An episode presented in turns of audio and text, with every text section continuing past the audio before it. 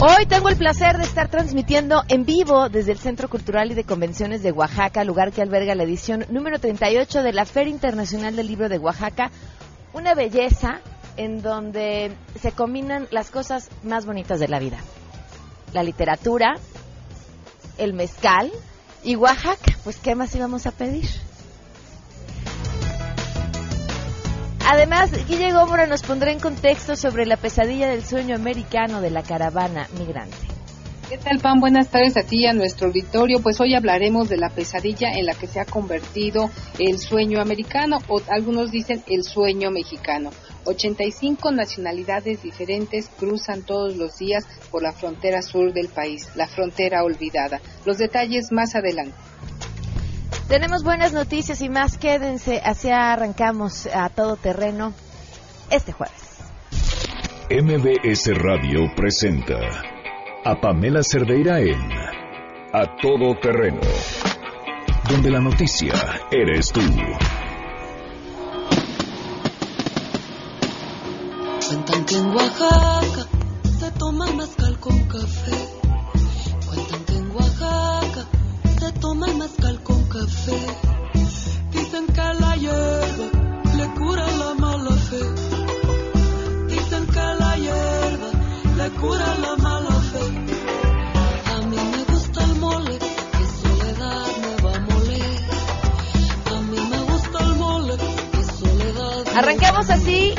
Con Downs, la cumbia del mole, esta canción que eligió Janine para, para arrancar el programa hoy desde esta transmisión en Oaxaca. No sé ustedes, yo les tengo que confesar que yo hoy voy a comer rico, cenar rico, a tomar rico, a leer rico, a platicar rico, todo, todo, todo rico en esta transmisión desde la filo, en, bueno, este evento de verdad que, que uno espera año, año con año. Gracias por acompañarnos. El teléfono en cabina donde nos pueden llamar, hasta aquí me pasan los recados 5166-1025, el número de WhatsApp 5533-329585, el correo electrónico a todoterreno arroba mbs.com y en Twitter, Facebook e Instagram me encuentran como Pam Cerdeira y estoy también ahí al tanto de todos sus comentarios. Queremos hacerles una invitación. El día de hoy, a las 8 de la noche, se va a llevar a cabo un cóctel en honor del doctor Chema Rodríguez, quien es retratista del rey Felipe VI de España. Esto en la Galería de Arte Vaga 06 en Pedro Luis Ogazón número 59A en San Ángel a las 8 de la noche. Y bueno, pues en, en honor a, a este hombre cuyo oficio ha girado en torno al lápiz y el papel y bueno, pues conocer toda su trayectoria hoy a las 8 de la noche. Le agradezco enormemente, ya cambiando de tema, que nos acompañe vía telefónica. a- bueno, más adelante nos va a acompañar vía telefónica Josefina Vázquez Mota para platicar sobre una propuesta que hoy, hoy pareciera más que obvia y no está y sigue siendo importante. Y bueno, ya está porque es su iniciativa, pero digo, suena increíble que en, en este 2018 estemos hablando de ese tema. Lo que se tiene que hacer para evitar que niñas y niños sigan contra, sobre todo niñas, porque son así niñas en su mayoría, sigan contrayendo matrimonio en nuestro país. Niñas cuyos futuros pues se ven prácticamente truncados porque además desde esta concepción social desde de sus familias pues su futuro y su camino y lo único que tienen, deben y pueden hacer es casarse, ¿no? Y cuando llegan a la edad para conseguirlo, 14 años afuera de su casa para formar una familia y ahí ahí termina su futuro en además historias que sabemos y conocemos perfecto terminan envueltas en eh, violencia y pues prácticamente historias de terror por donde quiera que lo veamos. Pero bueno, antes de eh, poder platicar con, con Josefina, ayer les debíamos este esta historia sobre nuestro país. Los miércoles damos una vuelta por diferentes estados en el país y para nosotros era importante a pesar del día de ayer que fueron puras noticias muy intensas, no dejar pasar esto. Vamos hoy a Colima y desde Colima nos recomiendan qué hacer. Queremos conocer tu opinión. A todo terreno.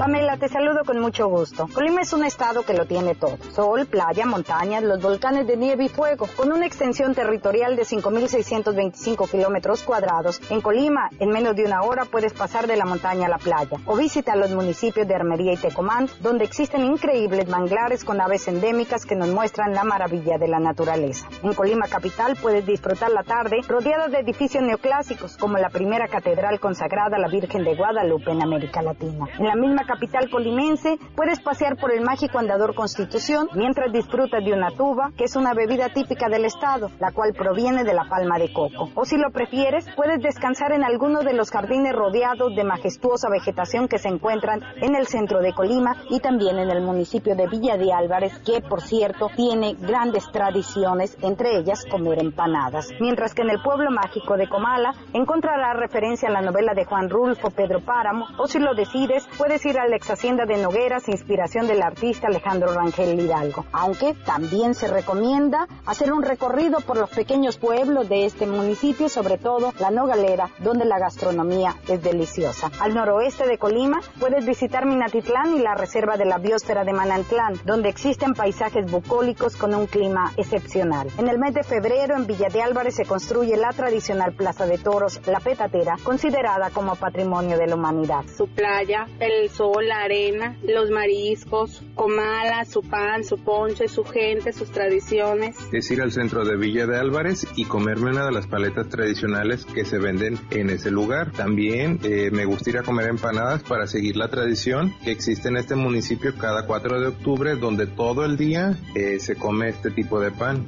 Yo recomiendo visitar el Parque de la Piedra Lisa, sobre todo en su área comercial. A mí me fascinan las tostadas que venden ahí, son típicas, tienen de cueritos, de lomo, sus raspados, sobre todo el de guayaba con leche es el sabor que más me gusta y sobre todo bueno porque tiene ahí la tradición de que si tú eres de, de fuera y vienes al Parque de la Piedra Lisa tienes que deslizarse sobre esta piedra para asegurar que puedas volver a nuestra entidad. Del mar a la montaña, el estado de Colima es increíble. A tan solo 30 minutos de la capital del estado se encuentra la zona costera. Las majestuosas playas de Manzanillo, Tecomán y Armería conquistarán el corazón de cualquier turista dispuesto a relajarse mientras contempla la inmensidad del mar. En esta zona costera destaca Pascuales, playa mundialmente famosa por sus olas y sus torneos de surf, así como la gastronomía de este pequeño estado que es considerado como el secreto mejor guardado de México.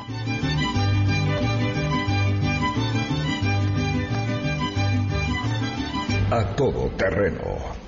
Gracias a Heidi León por ese paseo por Colima. Ahora sí le agradezco enormemente a Josefina Vázquez Mota, senadora y presidenta de la Comisión de Derechos de la Niñez y de la Adolescencia, que nos acompañe vía telefónica. Muy buenas tardes, ¿cómo estás? Pame, qué gusto me da saludarte y sobre todo escuchar esta cápsula tan interesante, pues aquí prácticamente en el Pleno del Senado de la República, agradeciendo muchísimo este espacio y bueno, compartiéndote que en días recientes tuve a bien presentar una iniciativa que ha sido una gran demanda de la sociedad civil organizada sobre dar fin al matrimonio infantil en nuestro país. Eh, pues la verdad, de pronto como que no alcanzamos a dimensionar, decirte que cada dos segundos en el mundo una niña o un niño está contrayendo matrimonio, 15 millones, Pame, al año de niñas y niños son casados, y fíjate que desgraciadamente lo digo pues con enorme preocupación, en México somos entre, estamos entre los 10 países con mayor número de matrimonios infantiles de todo el planeta. Eh, pues te diría, eh, muy estamos apenas eh, por debajo de Bangladesh, Nigeria, Brasil. Así que presenté esta iniciativa para poder modificar el Código Civil Federal y con esto a la edad de matrimonio y dar fin de una vez por todas a este matrimonio infantil que se traduce en la gran mayoría de las veces en altísimos niveles de violencia sexual, económica y psicológica también. Cuando hablas acerca de estas terribles cifras, ¿hay algunos estados que llamen específicamente la atención? Fíjate que quiero felicitar porque la gran mayoría de nuestros estados han venido armonizando su ley justamente a lo que mandata esta ley de derechos de niñas, niños y adolescentes, que señala contundentemente que no puede haber matrimonio infantil. Eh, solamente tenemos pendientes dos estados de la República que quiero decir que están trabajando ya en sus congresos a paso acelerado y los quiero convocar para que armonicen esta ley y México tengamos bandera blanca y felicitar al estado de Querétaro que en un esfuerzo extraordinario en los últimos días ya armonizó su ley. Es muy importante, Pane, que esto suceda porque pues también tenemos luego muchos eh, mitos, por ejemplo, eh, cuando una niña eh, está en situación de embarazo, en muchas comunidades dicen, bueno, pues si no se casa, no va a tener servicios de salud. Y esto es totalmente falso. La propia ley de derechos de niñas, niños y adolescentes establece que no, independientemente del estado civil, van a estar totalmente protegidas por los servicios de salud, se encuentren donde se encuentren. Así de que quiero también reconocer el respaldo de todos los grupos parlamentarios que se sumaron de manera decisiva para que de una vez por todas este Código Civil Federal en nuestro país se cambie y cumpla con los tratados internacionales y también con lo que mandata esta ley. Eh, terminar con este matrimonio infantil, PAME hay que decirlo, también le cierra la puerta a casos de trata, a casos terribles que vivimos en nuestro país y que se están escudando o que se estaban escudando en este matrimonio infantil y yo hago votos para que ya muy pronto en las comisiones donde fue turnada esta iniciativa tengamos una aprobación definitiva y con esta aprobación se llegue fin, se dé fin de una vez por todas, insisto, al matrimonio infantil. Sí, sin duda, pues me da muchísimo gusto que podamos abrir el programa hoy con una buena noticia como esta. Muchísimas gracias. Gracias, un abrazo fuerte para todos. Gracias, Pablo, hasta pronto. Hasta luego, un fuerte abrazo. Josefina Vázquez Mota, senadora y presidenta de la Comisión de Derechos de la Niñez y de la Adolescencia. Y saben que sí hay un punto, sí hay, eh, las leyes sí tienen esta capacidad de modificar comportamientos. Y cuando entendemos que desde la ley está prohibido que un menor de edad o una menor de edad se casen, empezamos a modificar esos comportamientos que, como les decía en el inicio, acaba prácticamente con el, con el futuro de la mayoría de, de estos niños que se casan tan jóvenes. Hoy se cumplen un año, un mes, 23 días del feminicidio de Victoria Pamela Salas Martínez.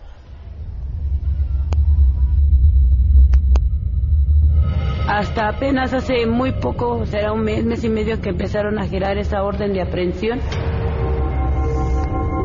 que yo como le decía a mi esposo, tenemos que ver un papel donde de verdad sea cierto que existe esa orden de aprehensión.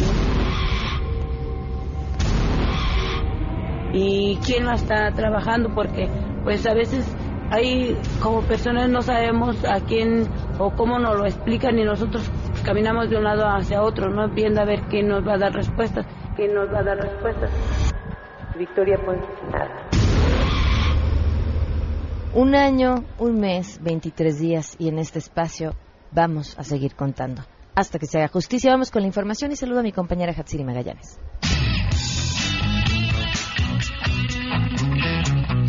Gracias. Como parte de los compromisos que hizo al inicio de su gobierno, el presidente Enrique Peña Nieto entregará la primera etapa del túnel emisor Poniente 2, así como el túnel, canal general y embovedamiento del río de los Remedios en el Estado de México. Durante su visita a Cuautitlán Izcalli, el mandatario supervisará ambas obras que tienen como fin mejorar la operación del sistema de drenaje del Valle de México al aumentar la capacidad de conducción a 144 metros cúbicos más. De acuerdo a la Comisión Nacional del Agua, las obras van a disminuir el riesgo de inundación por lluvias intensas en los municipios de Cuautitlán Izcalli, Tizapán de Zaragoza, Tlalnepantla de Vaz, Valle de Chalco, Iztapaluca, Nezahualcóyotl, Ecatepec y la alcaldía de Gustavo Amadero. Destaca que por primera vez se podrá realizar los mantenimientos preventivos sin afectar la operación. En el acto, el mandatario estará acompañado por el titular de Conagua, Roberto Ramírez de la Parra, y también por el gobernador del Estado de México, Alfredo del Mazo, entre otros invitados. La información que tenemos la instalación y operación de las llamadas gasoneras que operan sin documentación y sin los mínimos requisitos en protección civil mantienen el riesgo latente entre la población de municipios como Ixtapaluca, Chalco, Ecatepec, Zumpango y Los Reyes, entre otros. Israel Santana, director de la organización civil Conciencia Ciudadana, una de las principales opositoras al funcionamiento clandestino de empresas irregulares, mencionó que las autoridades tienen todo para concretar el cierre definitivo de estas bombas de tiempo y han preferido ignorar el llamado de atención, una de las gasoneras que se ha expandido ante la guerra guerra de empresas gaseras por ganar mayor número de clientes es Peñagas y coincidentemente es la que más denuncias posee por la ilegalidad en la que funciona. De ser necesario, explicó,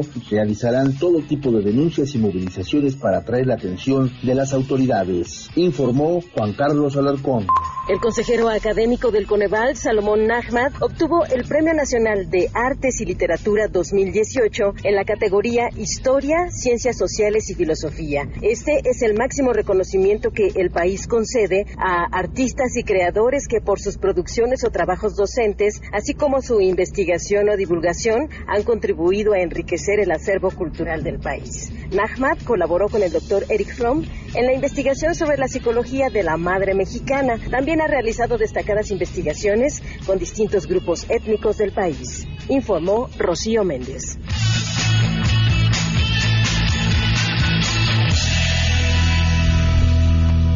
Y por supuesto tenemos buenas noticias. Adrián Jiménez, te saludo, te escuchamos con las buenas noticias esta tarde.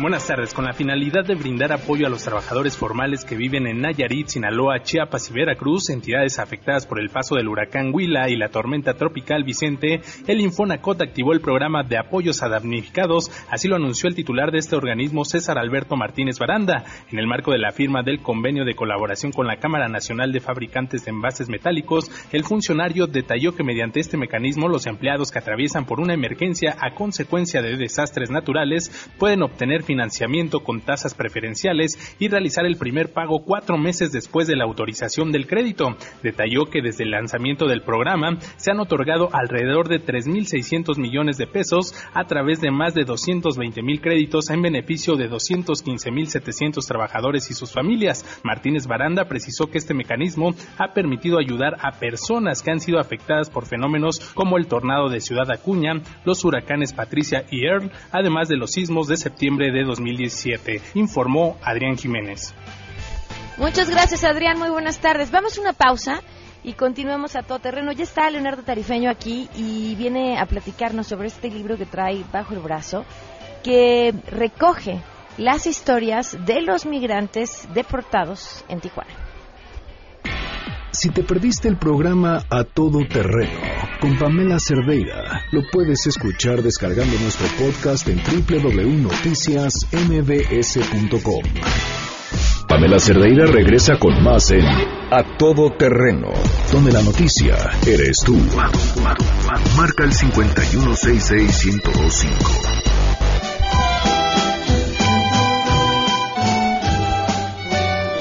Seguimos transmitiendo en vivo desde la Feria Internacional del Libro de Oaxaca. Ya está aquí conmigo Leonardo Tarifeño, que trae un libro además muy adecuado a lo, siempre es adecuado a los momentos que estamos viviendo, pero últimamente pues lo traemos más en la piel el asunto de los migrantes y las deportaciones. Leonardo, ¿cómo estás?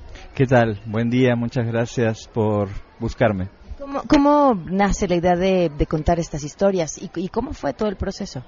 Bueno, eh, como tú decías, No Vuelvas es un libro que reúne las historias de los deportados mexicanos que llegaban a Tijuana. Este libro, em, la época es los últimos dos años de Barack Obama y el principio de Donald Trump, ¿no? Ese es el tiempo. A mí me habían mandado a Tijuana a hacer, dar un taller literario, vamos a decir, a los deportados justamente para que contaran sus historias. Pero cuando llegué allí me di cuenta que muchos eran analfabetos, que muchos no tenían ninguna intención de contar nada porque cuanta más información dieran podían ser extorsionados con la familia que tenían del otro lado. Entonces, bueno, ese taller cambió, no era yo el único maestro, éramos cuatro que íbamos, fuimos durante medio año, pero yo lo que había, lo que vi allí, nunca había visto una situación de abandono tan grande, de desesperación, de envilecimiento también. Y mira que yo viví en varios sitios, viví muchas cosas. Yo viví en, Río de Janeiro, viví en Budapest, viví en Barcelona, en México vivo desde hace 20 años, eh, soy periodista desde hace 30 y, vi muchas cosas, pero nunca había visto lo que me topé en Tijuana. Entonces después de, ese proyecto, que era avalado por el INBA, yo seguí yendo a Tijuana durante dos años a, ver qué había pasado con esa gente con la que yo fui estableciendo relaciones. Entonces el libro recoge esos dos años sobre todo, de los que yo estuve yendo, yendo, yendo, y en el que cada viaje las cosas estaban peor. ¿Por qué dices, a pesar de todos los lugares en, lo que, en los que he estado de tanto tiempo ejerciendo el periodismo, es aquí lo peor que he visto? Pues porque mm, en ese entonces y ahora también llegaban 160 deportados por día a Tijuana nada más.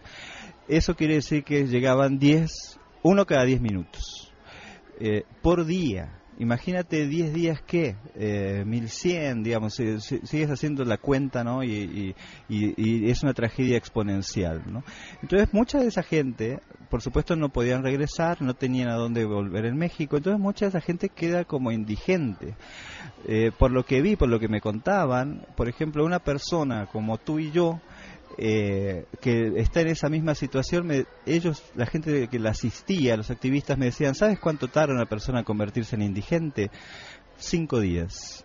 Si nadie los asiste en cinco días se convierten en alguien que, que es la persona que nunca hubiéramos imaginado convertirnos. Pues eso yo nunca había visto un proceso de degradación tan grande y sobre todo de, de abandono, porque ¿sabes qué es lo que a mí me motivó mucho para contar esto? Que siempre conocemos las historias de los migrantes o en el viaje, lo que está narrado, ¿no? La bestia y tal, o en Estados Unidos, cómo los tratan, sus problemas, pero no lo que les pasa en México que yo vivo hace 20 años aquí, entonces yo descubrí allí un México que no conocía y que de alguna manera este libro es un acto de amor por México también, porque es decir, bueno, pues esto también es México, pero esto también es parte de mí y por eso me, me vi obligado a contarlo.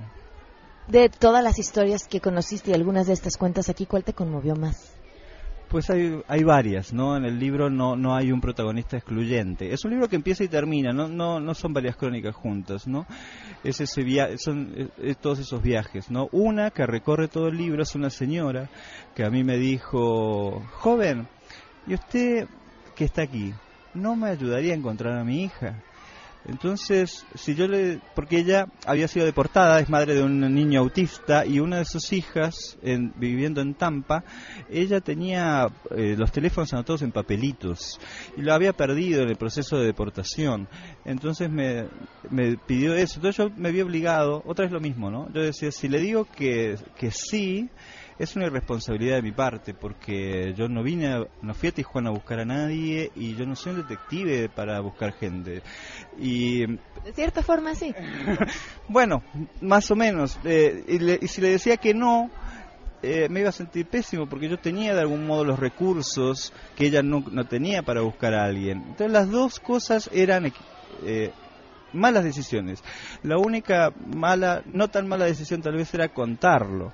Esa fue una de las historias por supuesto que me afectaron mucho y que recorre todo el libro. Pero hay también de un guatemalteco, por ejemplo, que durante los atentados del 11 de septiembre estaba en Nueva York asistiendo a la gente en plenos durante los atentados y llega la policía y en ese momento le pide papeles a todo mundo y en ese momento entra en proceso de deportación cuando está asistiendo a la gente.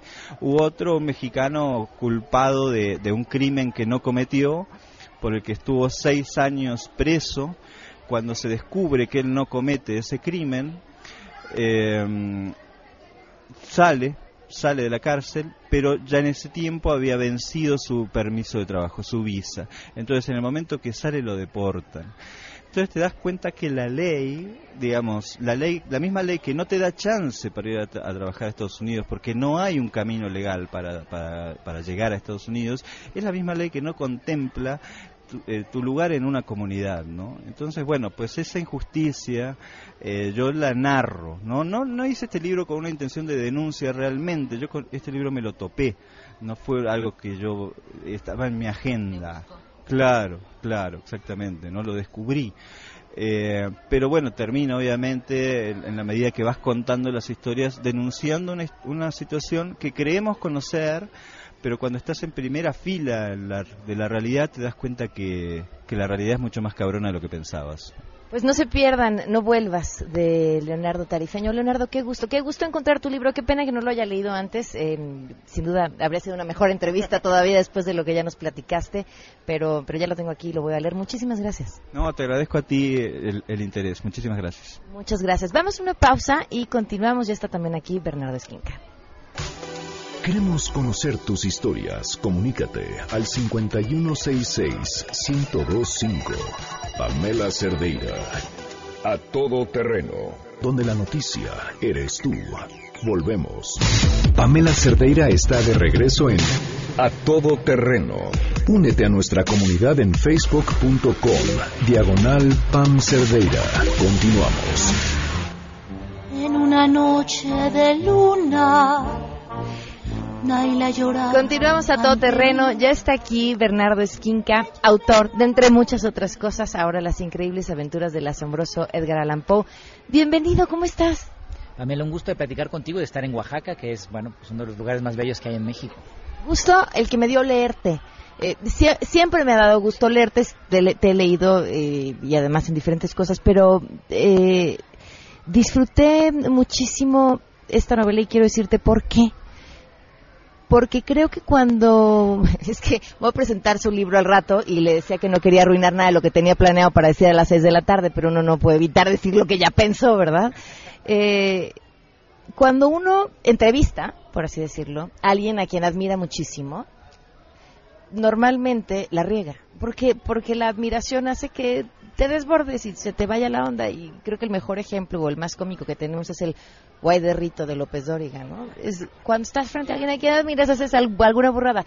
Y, y tú escribiste sobre alguien a quien admiras profundamente y lo hiciste magistralmente.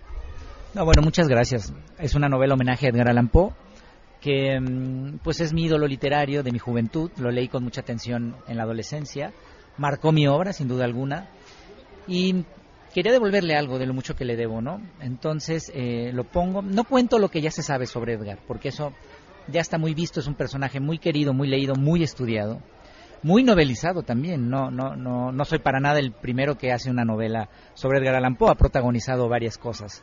Además, como es el papá del relato policíaco, pues siempre lo ponemos a buscar un misterio.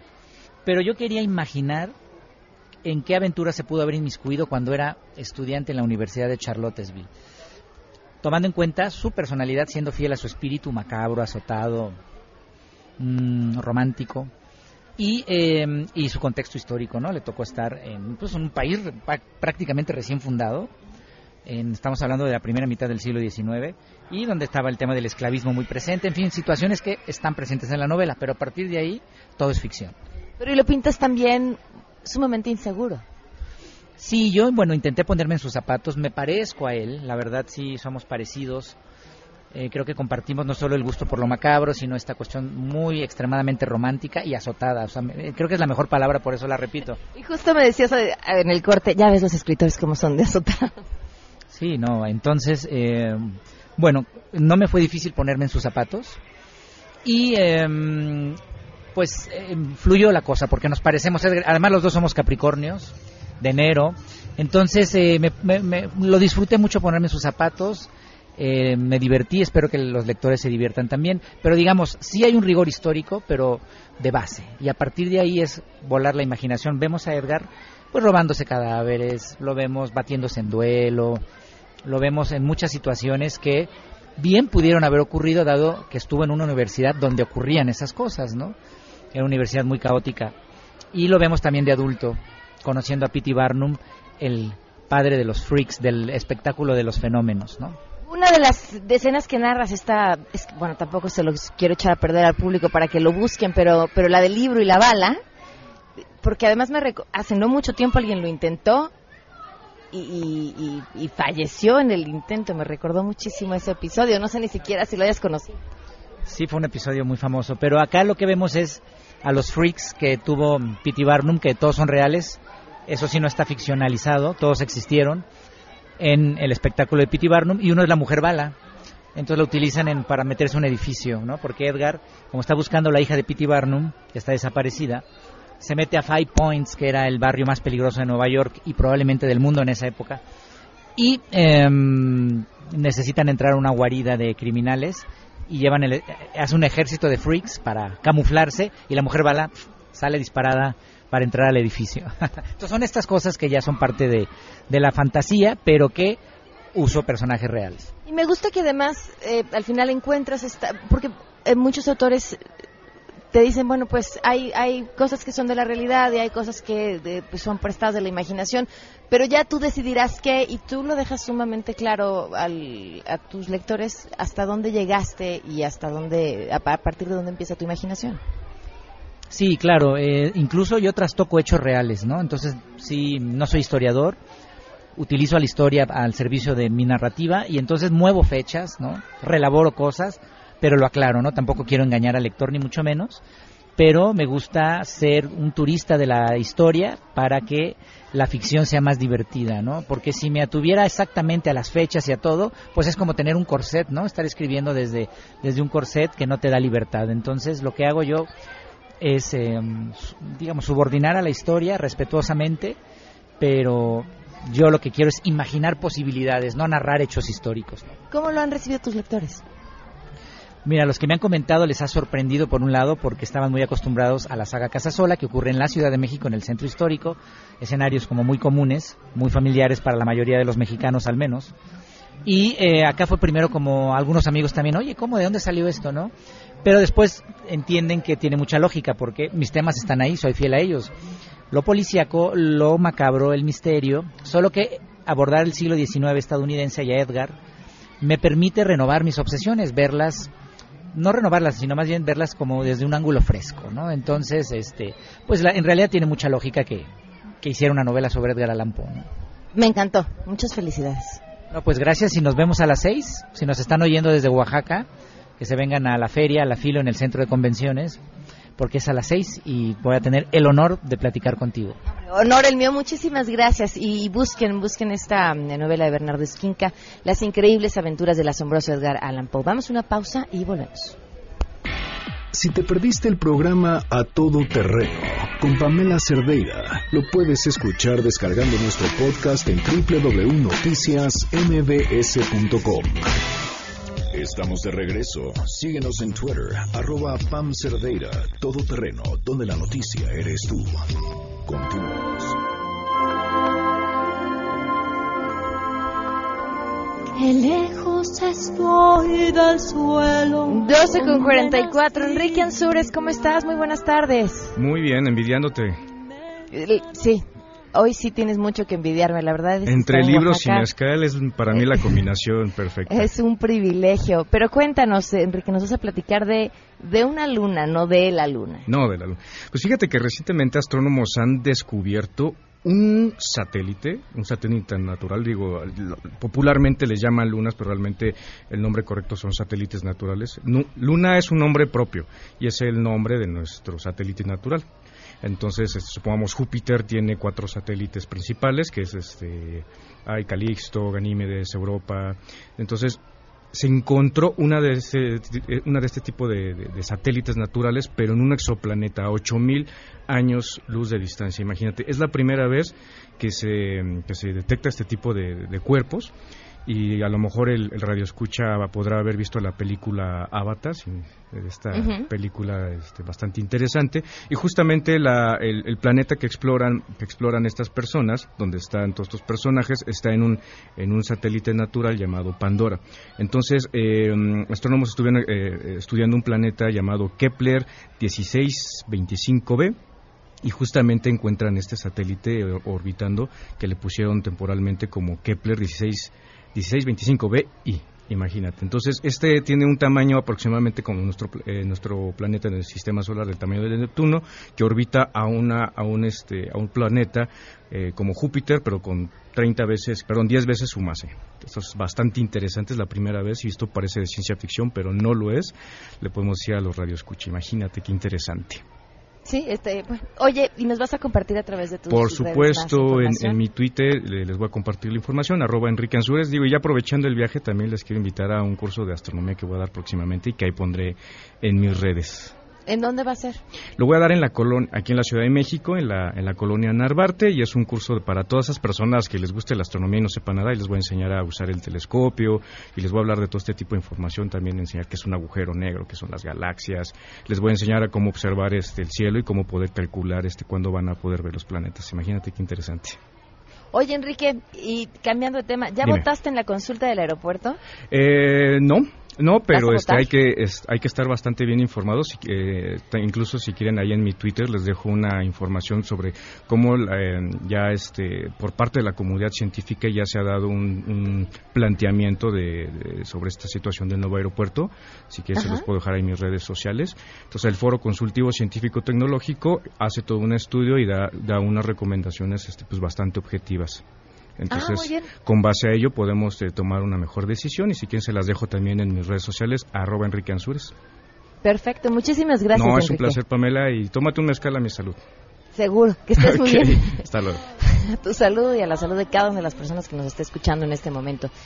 Ustedes ya, si no han salido a votar, pues ya van tarde, porque ya hay quienes ya salieron a votar hasta tres veces. Vamos a una pausa y volvemos con Guille. Suspiro por verte ahora que lejos yo vivo sin luz, sin amor, y al verme tan sola y triste. Si tienes un caso para compartir, escribe a todoterreno.mbs.com. Pamela Cerdeira es a todoterreno. En un momento continuamos. Pamela Cerdeira está de regreso en a todo terreno. Únete a nuestra comunidad en facebook.com, diagonal Pam Cerdeira. Continuamos. En contexto. En contexto. Periodismo de opinión con Guillermina Gómora. A todo terreno. La policía te está extorsionando, pero ellos viven de lo que tú estás pagando. Guille Gómora, muy buenas tardes, Guille. ¿Ya votaste? No, todavía no he tenido oportunidad de encontrar y de poder acudir a votar. bueno, a opinar. Como siempre, en conciencia y con, y con, pues en este caso será una conciencia ciudadana porque criterios técnicos, pues más los que eh, hemos escuchado y leído sobre estas dos alternativas que hay en torno del destino del nuevo aeropuerto. Así es. Bueno, Guille, pero cuéntanos. Pues mira, hoy eh, quiero hablar sobre este tema que pues ha levantado también mucha polémica, que es el paso de la caravana migrante que viene de Centroamérica y que busca llegar a los Estados Unidos o algunos quisieran quedarse en nuestro país si es que encuentran pues las condiciones primero eh, migratorias que les permitan quedarse por acá y después eh, un empleo que también les permita sobrevivir y solventar sus necesidades. Porque mira, no hay que perder de vista que en este tema de la migración la situación ha cambiado, la dinámica misma de la migración que se ha convertido ya en una crisis humanitaria a nivel mundial. Hoy eh, el factor ya no es económico, preponderantemente económico, aunque de fondo sigue siendo, lo que estamos viendo ahora y viviendo en nuestro país es esta migración desesperada por la violencia, por la pobreza, por la inseguridad, estas historias de terror que relatan quienes se intentan cruzar por nuestro país para llegar a los Estados Unidos. Hoy mismo veía eh, por la mañana en nuestro menú informativo que ofrecen nuestros corresponsales que en Reynosa, Tamaulipas fue eh, desmantelado un grupo que tenía secuestrados a 22 migrantes. Por eso llamaba yo mi colaboración este día la pesadilla del sueño americano, porque muchos de estos migrantes eh, de Centroamérica o de o los nacionales son secuestrados en nuestro país en los diversos puntos por donde llegan a cruzar, en los lomos de la famosa bestia o en los camiones o a pie cuando llegan a los cruces fronterizos, son secuestrados por estas pandillas de la delincuencia organizada, los, los tienen en casas de seguridad y luego los obligan a exigirles a sus familiares eh, dentro o fuera del país que les hagan depósitos a través de estas tiendas de conveniencia para este, poderlos liberar. Por eso es que nuestro país se ha convertido en una pesadilla para quienes cruzan en busca de llegar a los Estados Unidos. Oye, Guille, y creo que en esta eh, narrativa es también importante entender cuál es la situación que están viviendo en sus comunidades de origen para que sepan que a pesar de aquello que van a atravesar en nuestro país, valga la pena el riesgo, porque porque además lo saben, ¿no? Eh, le llamaban a algunas mujeres eh, migrantes a la píldora anticonceptiva, la, le decían la píldora anti-México, porque sabían que era probable que en el camino eh, tuvieran que ser o fueran a ser eh, abusadas sexualmente y, bueno, pues era, era una forma de prepararse para el recorrido que les esperaba atravesando nuestro país. Así es, algunos polleros incluso, déjame decirte, que les aconsejan a las personas que llegan a contratar sus servicios en el sur del país o en nuestra frontera norte, que lleven las mujeres pastillas anticonceptivas. O sea, ya incluso es un requisito que te piden los eh, polleros para que te crucen y ellos porque ellos advierten que no se van a ser responsables de lo que pueda suceder. De verdad es una situación terrible en la que viven nuestros conacionales que intentan llegar a los Estados Unidos, pero todavía es peor para quienes vienen de Centroamérica. Hemos visto una campaña de discriminación terrible. Entiendo el malestar de nuestros conacionales en el sur del país porque recordemos que la frontera sur es una de las fronteras de las zonas más olvidadas de nuestro país con muchas carencias. Chiapas principalmente es un estado de nuestra república que tiene muchas carencias en lo político, en lo económico, en lo social y que de repente veas que te llegan siete mil personas que te van a disputar un puesto de trabajo o alguna ayuda de estas que brinda el gobierno estatal, pues entiendo, entiendo el malestar de nuestra aprobación, pero no debemos de perder de vista la tragedia que expulsó a esta gente de sus comunidades, de sus lugares de origen y que el, tan terrible es esta tragedia que vencen ese miedo y se aventuran de nueva cuenta a cruzar un territorio inhóspito, por lo que ya hemos comentado, pues en busca de una mejor calidad de vida. Yo creo que deberíamos de ponerle un poquito de atención a esta discriminación, a esta polémica que se ha desatado por el paso de estos migrantes y cobrar conciencia de que nuestros conacionales enfrentan la misma situación o quizá peor cuando intentan llegar a los Estados Unidos. Sí, tienes toda la razón. Y darnos cuenta cómo hemos dejado que la retórica del miedo de Trump pues haya permeado tanto. Ahora creo que a veces vemos demasiado, vivimos demasiado inmersos en las redes sociales y que la gente en la calle demostró ser mucho mejor de lo que han parecido algunos en Twitter, Somos o en Facebook. Eso me parece a mí que hay que destacar porque a pesar de estas campañas xenófobas que se hicieron en las redes sociales, la eh, vocación migratoria de nuestro país, la calidez de nuestra gente se ha impuesto y se ha visto reflejada en el apoyo que le dan estos migrantes. Hay datos interesantes, fíjate, hay 88 85 perdón, nacionalidades que tiene registradas el Instituto Nacional de Migración de quienes cruzan nuestro territorio en el sur del país. 85 nacionalidades diferentes. Me parece que es un dato relevante de quienes llegan por esta frontera para poder alcanzar el sueño americano. Y no es barato, ¿eh? porque va, de acuerdo a tu origen, es el costo de lo que te cobran los polleros, que puede ir desde los 10 mil hasta los 60 mil dólares si eres de origen asiático o del Medio Oriente, lo que te cobran para poder cruzar sin la garantía de que llegues a tu lugar de destino en los Estados Unidos. Guilla, ¿tu columna? Mi columna tiene que ver con este tema y la pueden consultar por favor en www.diarioimagen.net y la he titulado Caravana Migrante, la, la ruta del infierno. Y ahí les explico por qué. Muchísimas gracias, Guille. Gracias a ti, Pam. Muy buenas tardes, nos vamos. Se quedan en mesa para todos. Soy Pamela Cerdeira. Mañana es viernes y seguiremos transmitiendo en vivo desde la Feria Internacional del Libro de Oaxaca. Se quedan en mesa para todos. Pero no importa saber que voy a tener el mismo final. Porque me queda el consuelo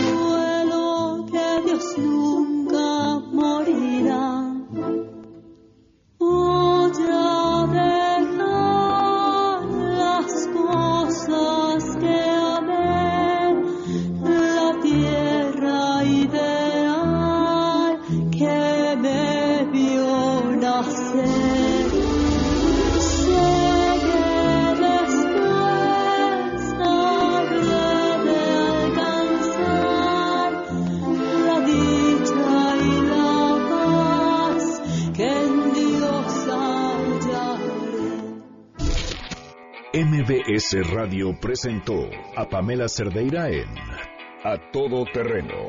Te esperamos en la siguiente emisión, A Todo Terreno, donde la noticia eres tú. MBS Radio, en entretenimiento, estamos contigo.